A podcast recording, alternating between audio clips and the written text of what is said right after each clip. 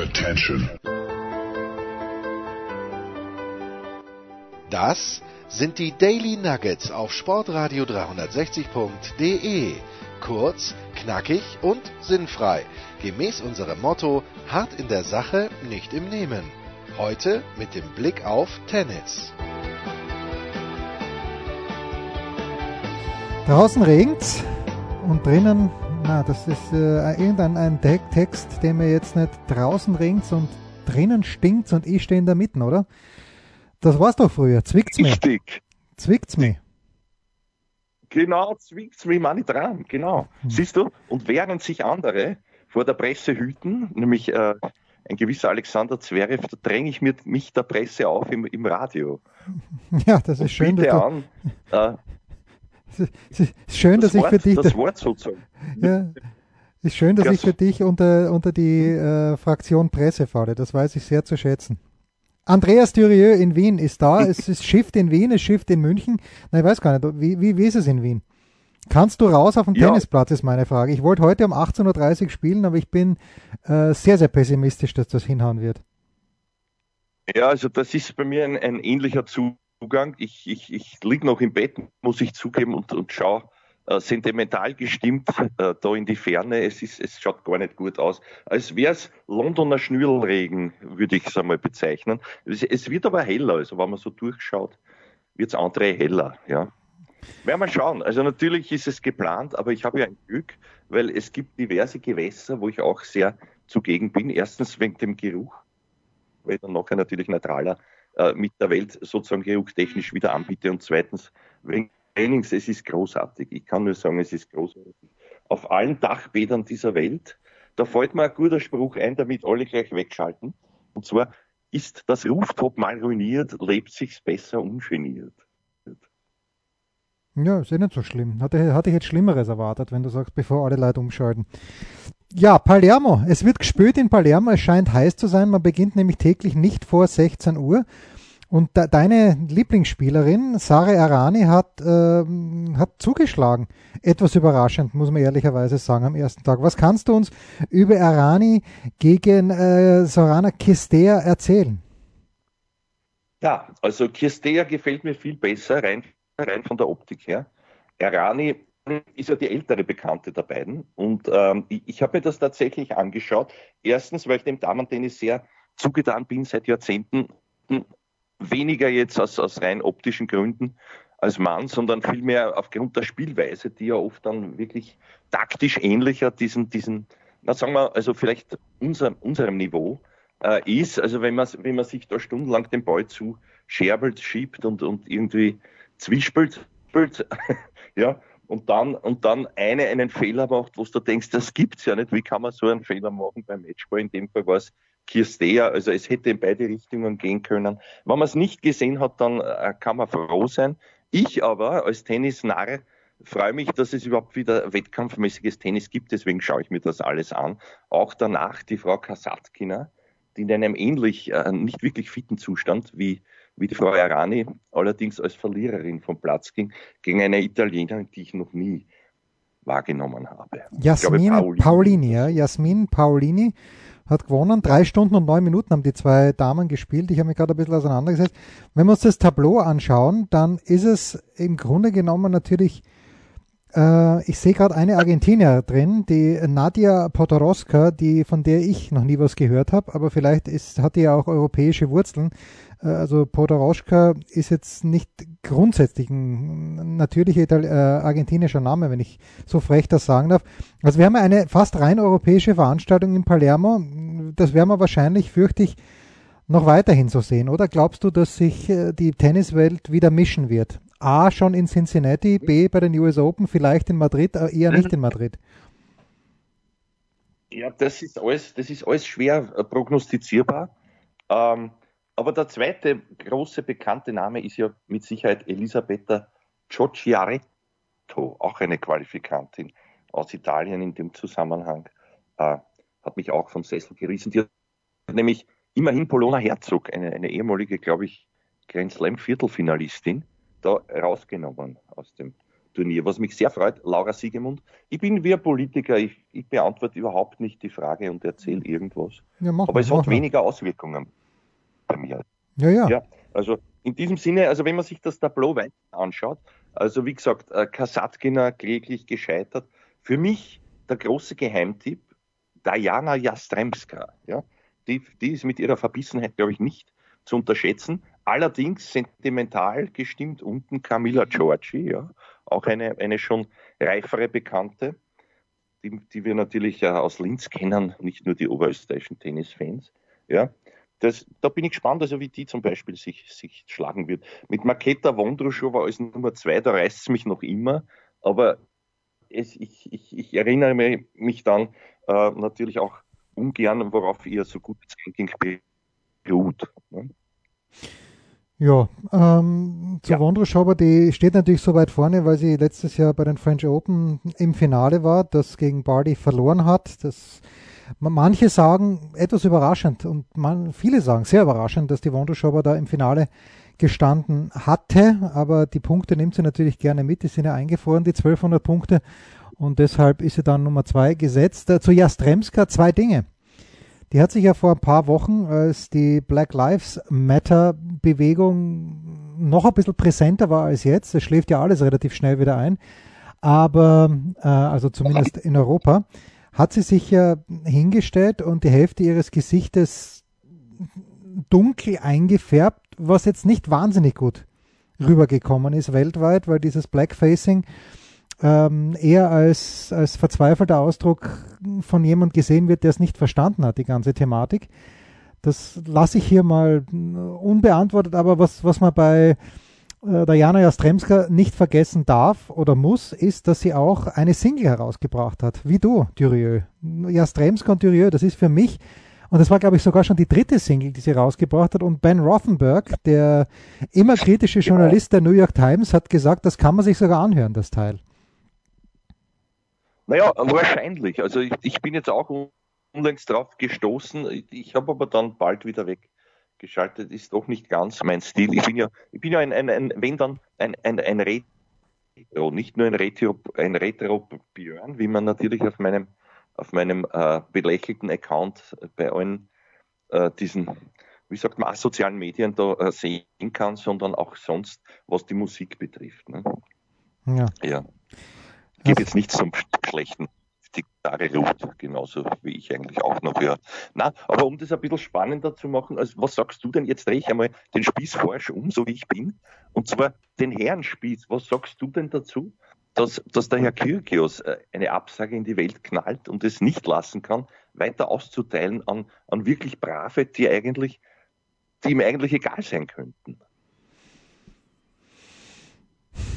Grundsätzlich mag ich den Nick ja in vielem, was er tut. Ähm, äh, und wenn ich jetzt, also jetzt, jetzt beantworte ich nicht sofort die Frage, aber ich habe gestern auf Instagram was, glaube ich, hat das Turnier von Washington oder was die ATP oder was Tennis TV, jedenfalls eines, ich glaube Tennis TV was, hat nochmal die Highlights zusammengefasst vom Turniersieg von Kyrgios vergangenes Jahr in Washington, wo er dann äh, Medvedev im Finale, Halbfinale Tsitsipas und wenn man das sieht, was der kann und wie er spielt, das ist die reine Freude. Und wenn man sich dann aber überlegt, aha, Zwei Wochen später in Cincinnati hat er den, die, diesen epischen Ausraster, wo er zwei, zwei äh, Rackets nimmt, rausgeht, die zusammenwichst draußen im Gang, wieder zurück reinkommt, dann disqualifiziert wird und ähm, ist er disqualifiziert, nein, ist gar nicht, verwarnt ist er worden, glaube ich, von Fergus Murphy.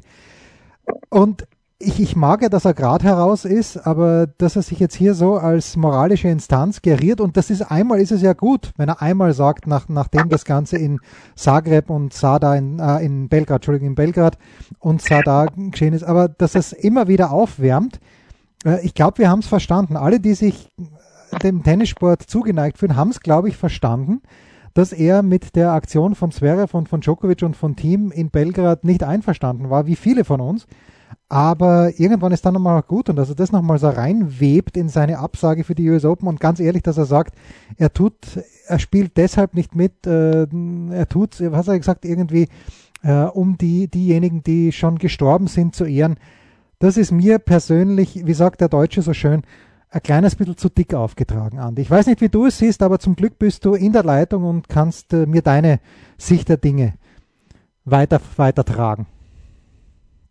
Ja, also der ist der Erste, der den Mund halten sollte. Also ich finde generell, und ich glaube, dadurch eher auffallen würde, als durch das Gegenteil, dass er dauernd, dass er dauernd bedient, äh, in der spielfreien Zeit nämlich, weil er war ja schon, das, das sind diese, diese, für mich sind es daher Pseudo-Aktionen, so wie auch natürlich war das naheliegend und es ist ihm offenbar als erstem eingefallen vor diesen Australian Open, diese Sympathie Kundgebung, wo dann plötzlich alle, da, da ist ihm doch dann äh, das alles zugeflogen, was er endlich haben wollte und er versteht es aber meisterlich, sich das, wie du auch jetzt zwischen den Zeilen gesagt hast, nach kürzester Zeit wieder zusammenzuhauen. Also das, das ist, das ist diese, diese Ambivalenz in der gesamten Persönlichkeit, die sich eben auch dahingehend äußert.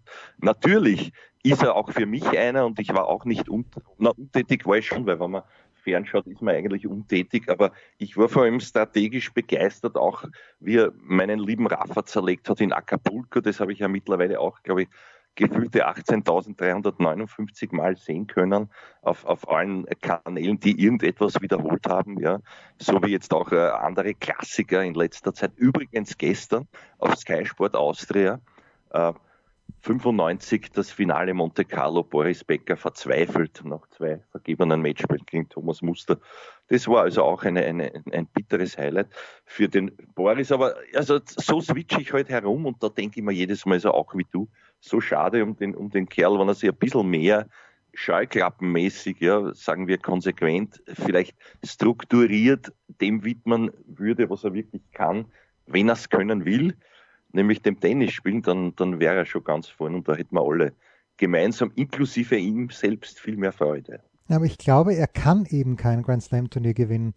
Das spreche ich ihm ab. Ich glaube nicht, dass das ist halt, das, das kann er nicht, äh, kein böser Wille und ich glaube, er kann sich auch nicht antrainieren, dass er für sieben Spiele Best of Five die Konzentration mitbringt. Das ist ja auch ein, man sagt, wir beide haben oft darüber gesprochen, hat immer geheißen, der Muster, Muster hätte kein Talent, ist Blödsinn. Der Muster hatte ein unfassbares Talent, nämlich, dass er sich reinbeißt in ein Match und dass er genau weiß, was er kann und auch weiß, was er nicht kann und dass er ein Ziel verfolgt. Das ist ein, ein das, aus meiner Sicht war das ja das große Talent vom Muster, der der hat sich ein Ziel gesetzt und dann hat er gearbeitet als wie ein Viech, damit er das auch erreicht. Und der Kyrgios, der kann wahrscheinlich jeden Schlag besser als der Muster jeden gekonnt hat, mit Ausnahme vielleicht der Rückhand. Aber der, dem fehlt, dem fehlt ganz Entscheidendes. Und das kann ihm auch kein Trainer mehr beibringen in, in seinem Alter, wo er jetzt ist und in seiner Phase, wo er jetzt ist. Ja, er könnte es sich selbst, es könnte ihm selbst das Licht aufgehen. Das, das wäre quasi dieses ihm zu wünschende Licht, der Licht ins Dunkel-Effekt, ja, was das Mindset betrifft. Da, da gebe ich dir vollkommen recht. Und das auch mit, dem, mit der zweiten Einschätzung gebe ich dir recht, weil, weil ich auch glaube, so ein bisschen, ich meine, der, der Vergleich hinkt, weil das ein ganz lieber Kerl ist, aber auch äh, vielleicht von der Persönlichkeitsfacette ähnlich. Ein, ein Mofis, der auch nicht durchspielen kann, ein solches Turnier, nur von dem Aspekt her als Vergleich, ja, wo du dich fragst, wie gibt's das, dass der dann abschüttet, abschenkt in einem Grand Slam Semi, ja, erster Sahne, wo du denkst, das gibt's doch nicht. Der muss gerade jetzt das Letzte, was er noch hat, hier mobilisieren. Das Gegenteil ist der Fall. Der schenkt dort ab, geht irgendwie raus, ist äh, wahrscheinlich innerlich und äußerlich Tränen überströmt und das war's dann. Und, und so ähnlich ist es halt auch beim, beim, beim äh, Herrn Kirgios, der, der keine sieben guten Tage haben kann. Ja, das kann er nicht eben. Und das ist eben auch sein Problem. Und, und die anderen können es vielleicht auch nicht haben, siehe doch oft Rafa oder, oder Nole. Und das ist das, was mir so imponiert. Und da gibt es diesen Spruch auch, auch aus der Champions, aus, der, aus, aus den Champions-Erkenntnissen, man ist immer nur so gut, wie man an seinem schlechtesten Tag ist. Und wenn man es dann schafft, doch noch irgendeine Lösung sozusagen herbeizukämpfen, ja, so lästig zu sein, dass man irgendwie drüber kommt, dann ist am nächsten Tag der gute Tag wieder da und man gewinnt halt sowas. Und das sehe ich beim gar nicht, die Fähigkeit, leider. Also Mofis, ich glaube, du sprichst an auf das Halbfinale US Open 2016. Was du hast und auch schon schildertest, wo ja, die Trainer hätten kommen können. Naja, ja. das war einfach, also es war, war, es war unfassbar ungemütlich. Das war das Jahr, wo, wo es einfach so warm war und so schwül und das ist ja zu Beginn des Turniers äh, oft so, aber das im Halbfinale dann an am Freitag denkt man sich, oder war es vielleicht sogar der Donnerstag, ist egal, da denkt man sich, es wird ein bisschen besser, aber an dem Tag war es wirklich schwül. Also Monfils kommt da raus und der war nicht da. Der, der war wie, wie ein Handtuch und dann, dann sliced er den Vorhand nur so ab und zu ein bisschen rein, noch dazu gegen Djokovic. Jetzt hat er, glaube ich, 0,16, damals hat er 0,11 oder 0,10 gehabt. Gegen den kann er sowieso nicht gewinnen. Das ist einfach enttäuschend. Und, und, ja, ja. Äh, aber ganz ehrlich, bei Monfils, ähm, der Monfils hatte eine 0,6 Bilanz gegen Dominik, zu dem wir vielleicht auch gleich noch kommen. Und wenn man so schaut, es ist kein Wunder, weil der Dominik jeden Schlag besser kann als der Monfils, wirklich jeden. Und weil der Dominik nämlich äh, auch körperlich, er macht vielleicht keinen Spagat, so wie der Monfils, und schmeißt sich nicht herum wie ein Geistesgestörter, aber aus meiner Sicht ist der Dominik von der, von der Art, wie er sich bewegt auf dem Platz, mindestens gleich gut wie Monfils. Auch wenn er nicht so schnell ausschaut, aber er rennt dann vielleicht ein bisschen früher weg äh, gegen den Dominik mit dem, Sla mit dem Stopp einen Punkt zu machen, ist so gut wie unmöglich. Und deshalb, der Monfils ist auch einfach, glaube ich, spielerisch nicht gut genug, dass er Grand Slam Turnier gewinnt. Ja, ja, sicher. Da müsste, also da müsste so ein, ein, ein nichts gegen die liebe Flavia Peneta, aber so ein Peneta-Effekt ja, genau, ja. Von, der, von der glücklichen äh, Turnierkonstellation her passieren, dann ja. Und ich, selbst dann würde er sich, glaube ich, mental schwer tun, wenn er auf einmal jetzt auf seine alten Tag da, da stünde, sagen wir mit 33, 34 in einem Grand Slam-Finale, wurscht wo, und dann die Chance witterte, gewinnen zu können. Ich glaube, egal wer dann drüben steht, der hat es dann leicht. Also das, das ist so meine, meine Einschätzung. Ja. Und äh, das, das andere äh, gegen den Dominik, naja, der spielt ihm einfach zu, zu kompromisslos und zu schnell. Und da ist dann auch irgendwo nach den ersten ein, zwei Partien hat man das schon gesehen, da ist dann auch irgendwo Respekt dabei, auch wenn man, auch wenn er es dann vielleicht so ins Blödeln versucht oder sich das Publikum holen will, aber da, da, da geht nichts. Also gegen gewisse Leute, und das, das ist ja, das ist ja so ähnlich wie bei uns, wenn du dann Angstgegner hast, ist ja dort das Gleiche. Ja, ja mein Problem ist, ich habe ich hab nur Angstgegner. Ich habe keinen hm. Lieblingsgegner leider. Doch, ich hatte mal einen Lieblingsgegner hier bei uns im Verein, der ist aber leider weggezogen. Äh, der Werner Seitz, gegen den habe ich sehr gern gespielt, weil äh, der ist nervlich zusammengebrochen gegen mich, warum auch immer. Der hat äh, vor, vor den Spielen hat er drei Körbe Aufschläge noch geübt, dann am Vormittag hat er die Ballmaschine rausgeholt, natürlich nicht nur wegen mir, aber immer wenn er gegen mich dann gespielt hat, dann war alles weg, was er sich in jahrelanger Arbeit angeeignet hatte. Also schön, schön. Das war mein einziger Nicht-Angstgegner, sonst habe ich nur Angstgegner leider. So, also Jensens, Jensens Unbesiegbarkeit, kann man sagen, quasi. Das ist sozusagen der Mythos, der dir vorauseilt. Ja, aber, nur, aber nur beim Werner Seitz leider. Ein, ein, ein singuläres, ein singuläres Geschehen ist, wenn du sagst, der ist jetzt schon zurückgetreten oder na weggesiedelt. Er ist weggesiedelt, ja. Aber, ja, aber das hat, glaube ich, nichts mit der Tennisverzweiflung zu tun. Du solltest ihm nachsiedeln. Ja, das ist, das ist immer gut, wenn man Selbstvertrauen braucht oder oder ihn freundschaftlich wieder zu einem Spiel bewegt. Das mache ich immer, wenn ich Selbstvertrauen brauche. Es gibt sogenannte Aufbaugegner, wo, wo man natürlich weiß um, um seinen eigenen Nimbus und die fallen schon auseinander, wenn sie überhaupt gefragt werden, ob, ob sie spielen, also ob, ob, ob, ob man selber mit ihnen spielen kann. Ne? Ja. Aber Ehrfurcht quasi, erstarrt. Das ist gut. Ja, das gibt es so nicht mehr. Also ich glaube in der Weltklasse nicht mehr. Zumindest nicht offensichtlich. Oder eben doch. Äh, so wie wir es gerade besprochen haben, ich meine, 0, was hast du gesagt, 016, das muss dann doch schon in die Richtung ernüchtern. Das erinnert mich an, an, an den lieben Vitas Gerolaitis, den ich auch, den mich wenigstens einen Sieg gegönnt hätte gegen, gegen meinen Björn, aber ist ihm niemals gelungen. Mhm. Unglaublich eigentlich, wie der Heinz Brüller formulieren würde. ja, aber immerhin, Vitas Gerolaitis hat ja die Australian Open gewonnen. 77 war es, glaube ich, oder? Ich glaube, also er hat es auf jeden Fall einmal gewonnen und ich glaube, es wäre im Jahr 77 gewesen.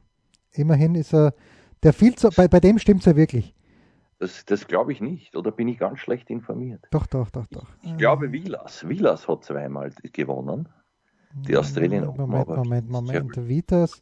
Das müssen wir jetzt. Äh, das müssen wir live eruieren. Ja. Warum wetten wir denn? Also du kriegst von mir eine Palette Almdudler, wenn ich falsch liege. Grand Slam Titel 1, Australian Open Sieger 1977. Wirklich? Ja. Sagst Super, ich gratuliere dir. Sagt, sagt, sagt Wikipedia. Äh, French Open Finale 1980, das hat er gegen Borg verloren. Habe ich gewusst, ja. Äh, US Open Finale 79, das müsste er gegen Connors verloren haben. Oder war das, war das schon McEnroe 79? Äh, aber Connors oder McEnroe. Ähm, und dann äh, Wimbledon Halbfinale 77 und 78. Mindestens einmal hat er da gegen Borg verloren, weil da kann ich mich sogar erinnern. Vielleicht sogar beide Male. Ja, ich auch, kann mich auch erinnern, es war schrecklich. Da, da, hat er fast schon, da hat er schon ausgesehen, als, als, als, als würde er diesmal gewinnen, hat es nicht geschafft. Da war ich leichenblass erstarrt und sprach kein Wort. Meine Eltern haben gesagt, ich bin krank, weil ich nichts äußerte, mhm. vier Stunden lang, bis der Björn dann wieder einmal gewonnen hatte und keiner weiß warum. Du hast jetzt eine Palette Almtudler, wie hättest du das denn gern? Ähm, Nach Volzberg geschickt, bitte zu meinen Eltern geschickt und äh, ich, ja. ich gebe dir die Adresse dann.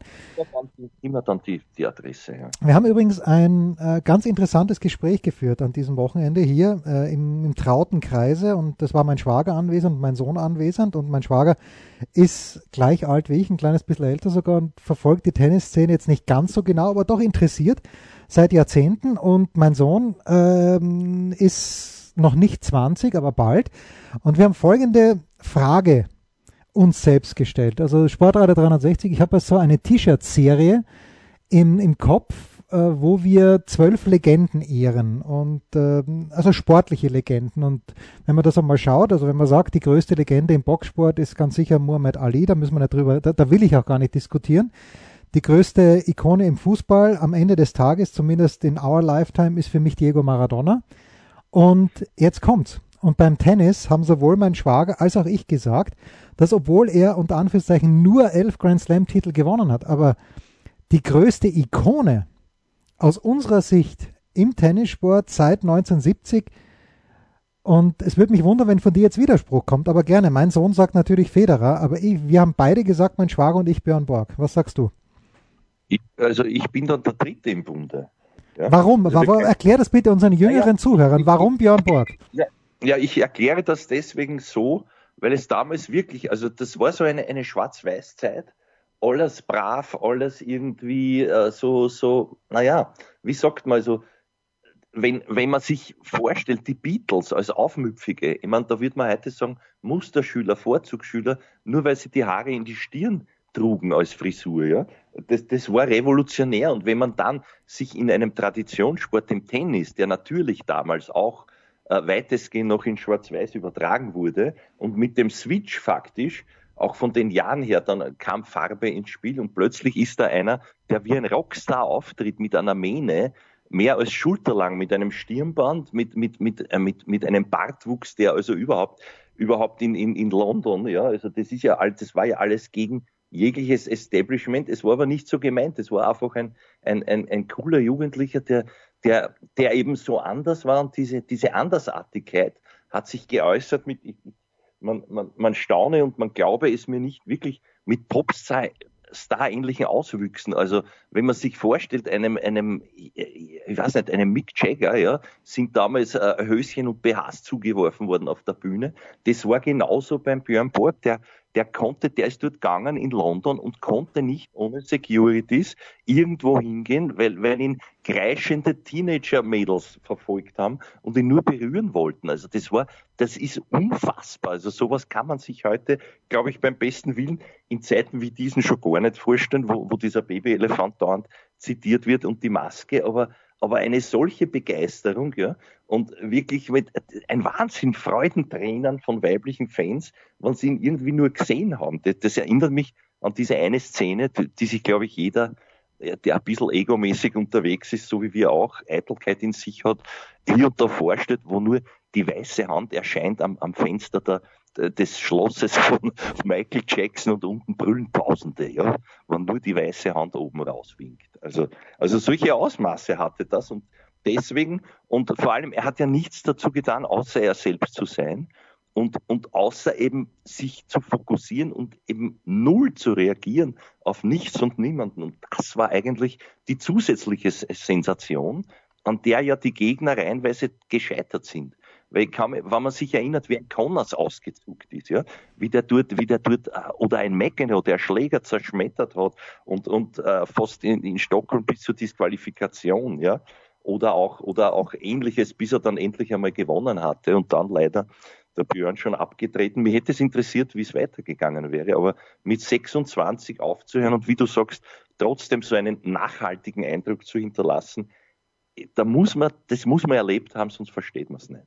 Aber danke, dass ich es jetzt äh, so euphorisch erklären durfte. Ja, und ich glaube, ein Teil war schon auch, wie du sagst, er war nur, man wusste ja nichts über den Borg. Man wusste, jetzt mit Social Media, man weiß, man glaubt, sagen wir mal so, man glaubt, was zu wissen. Also ich, ich bilde mir nicht ein, dass ich den Djokovic oder sonst irgendjemand kenne, nur weil ich äh, auf Instagram und auf, auf Twitter im folge, aber irgendwie kriegt man da mehr Informationen. Das war für mich immer das größte Mysterium. Ich war ja auch ein ganz großer Fan von Borg und aber man, ich, ich habe ja gegiert nach Informationen und ich habe ja, keine, ja. keine bekommen und dann Nein, hat mir schon die Möglichkeit, also wenn man ein bisschen dran war, nur es wurden natürlich die verschiedensten Geschichten erzählt. Gar keine sehr netten von den schwedischen Landsleuten, also gar keine netten. Ich weiß nicht, ob ich das jetzt sagen darf. Oh ja, in Zeit, im Zeitalter wie, wie diesem mit Virus darf ich sagen. Also ich habe von mehreren seiner, seiner äh, Nachfolger dann, dann gehört, dass, dass also quasi den Spruch ähm, ähm, was, was, was, wie, wie war der Spruch? Ich muss mich jetzt konzentrieren, dass ich es nicht zu vulgär rüberbringe. Ja, also, also if Björn Borg doesn't have AIDS, AIDS doesn't exist. Also ich meine, solche Saga von wirklichen Leuten, die ihn kennen, das ist jetzt nicht unbedingt schmeichelhaft, aber daran sieht man auch, er dürfte da wenig ausgelassen haben, Glück gehabt haben im wahrsten Sinn des Wortes und halt damals auch dieses, dieses Gruppi-Wesen, das es wirklich gab. Also die wurden ja verfolgt bis auf, bis auf ihre Zimmer und so. Also ich, ich glaube dann schon auch zumindest ein Teil solcher Geschichten. Und, und andererseits, das war ihm wurscht. Also es war ihm das alles egal das war das Tennis und, und es war auch, wenn man, wenn man den Stenmark im Skifahren für seine Langweiligkeit verdammt hat, hätte man das eigentlich auch beim Björn Borg tun müssen, aber die Optik und dieser gesamte Nimbus, dieses, dieses Außergewöhnliche war es, ja. ja. Und noch was sehr Interessantes, was du gesagt hast, ich glaube, er würde sich auch heute nicht äußern und gerade deswegen, das wäre ja genial, wenn, wenn einer dann nicht mitspielen würde in dieser, in dieser ganzen Medienwelt, nämlich gar nicht, ja das wäre großartig, weil dann, dann, das wäre dann das wirkliche Interesse, glaube ich, der Leute. Man müsste auch da einmal back to the roots den Spieß umdrehen, wenn man interessant genug ist für die Menschen. Mhm. So, abschließende Frage, bevor wir dann unseren Mitarbeiter oder unsere Mitarbeiterin der Woche noch schnell wählen. Warum? Weil all das, was du auch optisch gesagt hast, hat er im Grunde genommen auch auf Guillermo Villas zugetroffen. Wir hatten ihn schon erwähnt, auch lange Mathe, ein Poet, hat er da, hat er nicht einmal was auch mit der monegassischen Prinzessin, Prinzessin gehabt. Aber deswegen bin ich 19, 1979, ich glaube gerade frisch, den Führerschein gemacht, bin ich hinausgerittert auf, auf Luft, um ihn nur sehen zu können. Ja, aber also warum, warum war das nicht so ein großer Mythos um den Vilas? Weil er zu wenig gewonnen oder weil er Wimbledon nicht gewonnen hat? Warum Borg und warum nicht Vilas? Im Schatten des, naja, im Schatten, der hat das Pech gehabt, was viele als, als ihr persönliches Pech zu Recht bezeichnen vielleicht auch, ich weiß nicht, ein, ein Thomas Berdich in, in einer Ära mit all diesen Spielern. Ja? Der hört dann auf und ist quasi ein Niemand, obwohl er zweimal Davis Cup gewonnen hat, nur weil er halt nie ein Grand Slam Turnier gewonnen hat. Äh, das, das war auch dieses, dieses im Schatten dessen sein und, und war auch ein guter Freund von Björn, vier Jahre älter und, und, und die haben sich wahnsinnig gut verstanden. Und das war halt andererseits ein, ein Spiegeltennis, ja. Der hat alles gleich gespielt, nur halt in, nicht ganz so gut und meiner Ansicht nach auch nicht so ausdauernd, weil er zu bullig war und zu sprintermäßig veranlagt. Ja. Man weiß ja, er ist auch in Kitzbühel hinaufgesprintet, die Streif jeden Tag nach dem Tennis und der Villas mit dabei, der, der Tiriak mit der Peitsche hinterher, also hat nur Steaks gegessen und so. Also das war schon gut, aber es war eben nicht gut genug in der Ära mit, mit Björn Borg, leider. Wobei in Argentinien hat er schon diesen Nimbus, gerade der Villas. Ja, ja also French Open hat er gewonnen und äh, es ist mit Leid gewonnen. Ja, ja. ja, ja. Äh, wobei. Äh, ja. Sein größter finde ich US Open, als es noch war in, in, auf, auf, auf, auf Sand in Forest Hills grüner Sand gegen Jimmy Connors im Finale gewonnen. Das war stark, weil auch der Connors konnte auf diesem relativ schnellen äh, grünen Sand sehr, sehr gut spielen. Also das war, finde ich, sein, sein, sein größter Höhenflug. Ja, und dann eben, wie gesagt, im Schatten des Björn. Leider für ihn. Ich, ich hätte ihm das auch vergönnt. Ich hätte ihm auch vergönnt, entschuldige, das führt jetzt fast schon zu weit, aber da war er dann eben schon drüber über seinen Zenit und hat trotzdem fast noch das Niveau gebracht. Ich hätte ihm auch vergönnt, den Mats noch zu schlagen damals als der 17,5-jährig dann äh, die French Open gewonnen hat. Das wäre ein schöner Abschluss gewesen, finde ich, für den Willi, wie alle sagen. 1982, wer sich dran erinnern mag. Oder 82 war es, ja genau. 81 hat noch Borg gewonnen, 82 war Vidander. Ja. Und äh, 83 war dann Yannick Noah. So, Pause und dann, wie angekündigt, noch schnell oder auch ausführlich. Mitarbeiter oder Mitarbeiterin der Woche.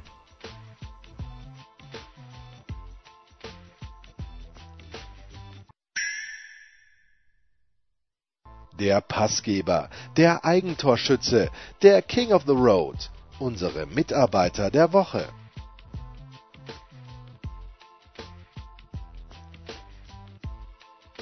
Ja, der Tennisprophet in Wien im Regen, äh, ich in München im Regen und äh, wir suchen uns jetzt noch unsere Mitarbeiterin oder unseren Mitarbeiter der Woche. Ich hätte ich hätt eine Idee, wenn du noch ein bisschen nachdenken musst, ich, äh, ich würde ich würd meine Idee vortragen, recht selbstbewusst. Trage. Ja, mein Mitarbeiter der Woche wurde schon erwähnt und äh, gerade von mir wurde ihm auch kein Grand Slam Sieg zugetraut, aber wer es, und da sind die Social, ähm, die sozialen Medien dann doch wieder ein, ein Blessing. Wer es gesehen hat, ähm, also Elina Svitolina und Gael Mofis sind ja ein Pärchen und haben ihre hart erarbeiteten Schilling jetzt darin oder darin investiert, dass sie sich ein Boot gemietet haben und irgendwo in der Adria herumgurken. Und am vergangenen Freitag hat äh, irgendjemand im Hintergrund den Ghetto Blaster angemacht und hat ein Lied zum Wochenende angestimmt und Game of Feast, zuerst sitzt er an der Schulter von Elina Svitolina noch ganz zahm und dann muss es einfach aus ihm raus und er legt da ein Tänzchen hin, wie es ist einfach großartig. Es, es macht gute Laune und weil es auch mir gute Laune gemacht hat, deshalb der und schaut euch das nochmal an. Ich glaube, die ATP hat das ganz sicher retweetet oder auf Instagram ist es und äh, deswegen mein Mitarbeiter der Woche einfach, weil er mir, weil er mir das Wochenende leichter gemacht hat, Game Office. Super, das habe ich verstanden. Aber hat er nicht mindestens denselben Anteil die, die Frau Svitolina? Nein, die, die Svitolina, die, die nickt ihn ja nur so ein bisschen ein. Und, aber er, er geht dann wirklich in er die Vollen. Ich habe das auch gesehen, ja. Ich habe das auch gesehen. Das ist großartig auf dem Boot. Und, äh, fliegt, ne? Er fliegt so richtig ab, kann man sagen. Er geht so richtig ab und äh, er wird ja auch, wenn ich es richtig verstanden habe, er wird ja nicht nach New York fliegen, um dort Cincinnati zu spielen und die US Open und wird dann, das ist natürlich die Hoffnung. Äh, Fonini wird, wenn, wenn man es glauben darf, und warum soll man es nicht glauben, Barazzuti hat es gesagt, aber Fonini wird dann nach Kitzbühel kommen. Wenn jetzt Madrid nicht gespielt wird, wonach es ausschaut, äh, dann könnt ihr mir schon vorstellen, dass der Mofis vielleicht auch nach Kitzbühel kommt, wenn er nicht in New York ist. Schauen wir mal. Andi.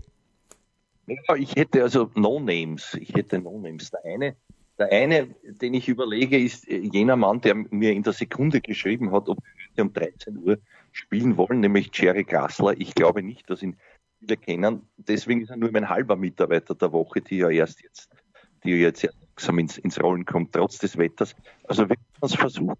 Ich werde schreiben ja und wir werden dann mehr plaudern als spielen. Aber in Wirklichkeit recht, ich vor den Vorhang bitten darf. Und zwar der, der Konditionsmann im Hintergrund, immer ein, ein sehr stiller Kollege. Ich glaube, auch deswegen ist er, ist er noch im Sattel. Oder gerade deswegen, der jetzt den Dominik-Team, wie ich weiß, wieder fitter gemacht hat als viele, viele andere und der immer schwärmt von seinem eigenen Werk. Natürlich blumenstrahlend dem Dominik, der sehr viel auch Rad gefahren ist in, in dieser hügeligen Landschaft, die, die, die, du ja kennst wie kein zweiter, in der schönen Steiermark. Oder naja, aber Leibniz ist dann nicht so deine Gegend, oder? Da unten das ist so zu, zu südlich, da haben wir noch viel Baseball gespielt in Leib, äh, Leibniz, aber ähm, ja, außerdem da unten wird es auch nicht mehr ganz so hügelig. Ich bin ja mehr ähm, so die Gegend Steins, aber gut, man kann schon noch Radl fahren dort, keine Frage. Naja, das ist ja auch nur Ausradeln gewesen. Den Rest, den Rest äh, habe ich schon eruiert, vielleicht bei anderer Gelegenheit werde ich ihn dann zum Besten geben. Aber es ist ja auch immer, es wird ja auch immer sehr geheim gehalten und, und der Dominik und sein Bruder haben sich dort sehr und das, mich freut es für den Mike, dass er da dabei ist und, und es zeichnet ihn auch aus, dass er nicht so einer ist, der sich da selber in den Vordergrund spielt. Deswegen tue ich es. Also so ein Mitarbeiter der Woche im Hintergrund ist der Dr. Mike Reinbrecht. Wer ihn noch nicht kennt, möge googeln. Jo, ich, äh, wir hatten ihn ja schon mal in der Sendung hier und wir haben uns gemeinsam daran erinnert, wie er Dieter Schatzschneider damals vom GRK äh, getestet hat, zwei Tage bevor er mich getestet hat. Und damals hatte ich noch Triathlon-Ambitionen und zumindest ausdauermäßig hat der Schatzschneider gegen mich kein Leiberl gehabt. Ja, Schöne eben, Zeit. Du, du, du warst der Wahnsinn. Die Frage ist, ob du aus dieser Ära auch die, die begnadete Ekmecic-Hose getragen hast, da wärst du nämlich das Vorbild für den Rafa Nadal gewesen, der seinerzeit mit diesen Hochwasserhosen dann für Furore gesorgt hat auf allen Sandplätzen der Welt. Ja, ums Verrecken habe ich die natürlich nicht getragen, weil Savo Ekmecic äh, mit die verhassteste Figur war für mich als Sturm Graz-Fan und der im GRK-Tor ja gejubelt hat damals, als Rapid in Graz mit 4 zu 1 gewonnen hat beim entscheidenden Spiel. Wenn Sturm das gewonnen hätte, Saison 79, 80 wäre Sturmmeister geworden. Der GRK hat abgeschenkt, wie man in Deutschland so schön sagt, und hat 6-1 verloren bei der Austria. Und bei jeder Durchsage, dass ein Tor für Rapid gefallen ist, hat der Ekmecic die Drecksau im GRK-Trikot gejubelt. Ja, so. So also wenn du aus. dich jetzt selber nicht, äh, äh, wie sagt man, äh, zensierst oder heißt es cäsierst? Die Cäs ich glaube, cäsierst muss, muss es heißen. Oder? Das wäre auch dem Cäsar näher, der dir natürlich gebührt. Also, aber wenn das jetzt nicht selber herausschneidest, dann, dann weiß ich nicht mehr. Na gut, aber dann erzähle ich auch noch schnell einen Schwenk, also von dem damals dem, dem GRK zugehörigen Adi Pinter, wer sich noch erinnert, ja, der eins in Österreich gibt es 99 Prozent Naturdepperte und das eine Prozent erreiche ich leider nicht. was, soll, was soll man dazu noch sagen? Ich finde, das ist ganz guter Rausschmeißer. In diesem Sinne möge man auch mir verzeihen, was ich heute von mir gegeben habe.